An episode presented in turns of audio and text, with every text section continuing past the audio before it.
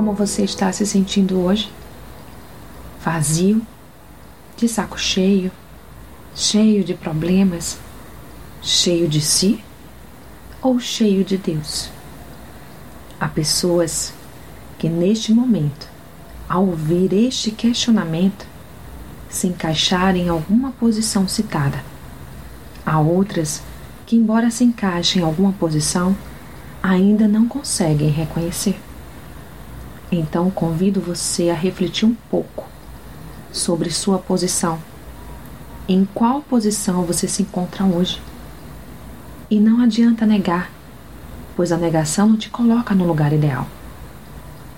Se você se sente vazio, este é um excelente motivo para buscar a Deus, pois Ele é especialista em preencher vazios.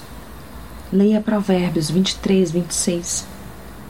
Se está de saco cheio de tudo, Deus é especialista em motivação e ânimo. Leia Jeremias 29, 11.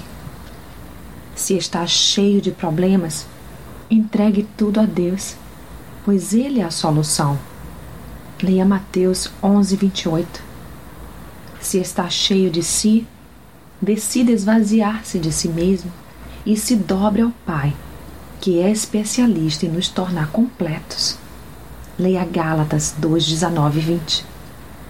Mas se teu ser está cheio de Deus, então busque mais, para que possa transbordar ao ponto de alcançar tantos outros corações que carecem desta inigualável presença.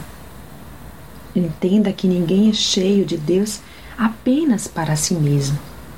Deus te chama para algo maior.